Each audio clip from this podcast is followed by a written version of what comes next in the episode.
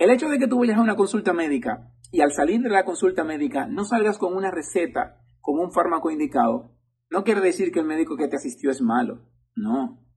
El que tú salgas de una consulta médica con una receta de un medicamento o no, no quiere decir que un médico y otro sea más bueno que. Por ende, si nosotros entendemos que la condición de salud que tienes no requiere administración de fármacos, eso no me hace mal médico. Al contrario, yo estoy pensando en ti, porque la necesidad de muchas personas es querer tomar fármacos y la automedicación es un error, un error que muchos usuarios cometen. Y es que cuando te automedicas, estás tomando un fármaco que tu cuerpo no necesita. Tú quizás entienda que sí, pero no. Y eso puede llevar consigo a que tenga el efecto no esperado por ti, a que puede hacerle daño a tu riñón y puede hacerle daño a tu hígado.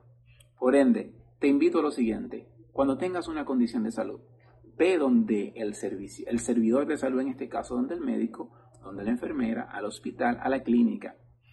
Y si la condición que tienes indica que no amerita un fármaco, mejor para ti, feliz de la vida cuando sí tenga una administración de fármaco, por favor, trata de llevar el tratamiento al pie de la letra. Si se te indica una cantidad de fármacos, no sobrepases la cantidad de estos, pero tampoco cuando desaparezcan los síntomas, deja de tomarlo. No, no, no.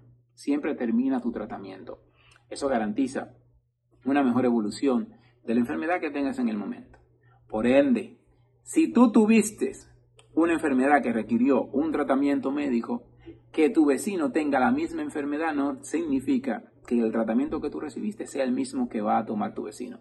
Por ende, no mantengas la automedicación. Así que esto fue una pequeña capsulita de Guía Prehospitalaria. Te invito a seguirnos.